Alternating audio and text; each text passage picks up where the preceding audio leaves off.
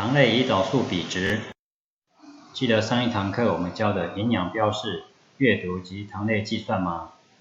如果没有看到的话，可以到上一部影片去看看哦。这一堂课呢，我们来教你糖类胰岛素的比值计算，简称 CI ratio。那你算出这个比值之后呢，可以知道你一单位速效胰岛素可以处理的糖量。啊，也就是碳水化合物的克数。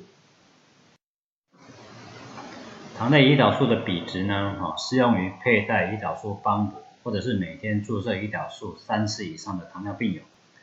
目的是希望透过糖类分量的计算，得到相对应所需要的速效胰岛素的剂量，来稳定餐后的血糖。那么。这个比值的前提呢，是要学会辨识糖类食物及熟悉分量，透过记录饮食的内容呢，及加强餐前餐后的血糖配对监测，啊，可以计算出个人化的比值。所以第一堂课很重要哦，一定要去学会糖类计算。那学会这个的好处呢，就是可以轻松掌握想吃的食物，啊，不会被限制。你也不用怕血糖高。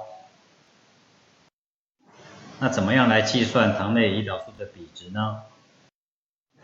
这里有个公式呢，我们叫做五百法则，哦，就是用五百去除以你整天胰岛素的总剂量，啊，包含速效跟长效的胰岛素剂量。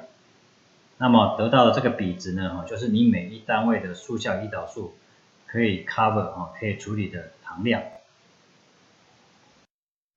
好，我们来试试算看看啊。啊，小明每天使用长效胰岛素二十六单位啊，那他的三餐速效胰岛素的剂量啊，分别是八个单位。好，那么计算方式呢？好，我们就先把他每日胰岛素的总剂量，也就是二十六加八加八加八，好，等于五十。那五百法则的公式呢？就是用五百去除以每日胰岛素的总剂量，所以呢，以这个例子来说，就是五百去除以五十，哦，等得到十，也就是说呢，小明的糖类胰岛素的比值是十，啊，那意思就是说呢，他小明每一单位的速效胰岛素啊，可以处理十公克的糖，这边你明白了吗？好，举个例子啊，小明的午餐吃白饭一碗啊，那白饭一碗的含糖量是六十公克的碳水化合物。好，计算的公式呢，我们就是用这一餐哈六十公克的糖去除以十，哦，刚刚我们得出的比值是十嘛，对不对？好，得到六，那么也就是说呢，哦，小明吃这一餐啊，吃这一。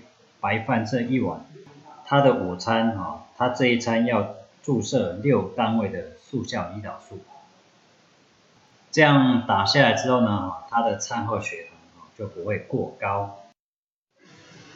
那么这五百法则会因人而异哈，略有不同哦，所以还是建议要找你的糖尿病卫教师哈，去帮你做正确的计算。糖类胰岛素比值是一个很实用的技巧需要多加练习，并且和医疗人员讨论，就可以弹性的摄取食物，增加控糖的自信心与能力哦。好，我们下一期再见。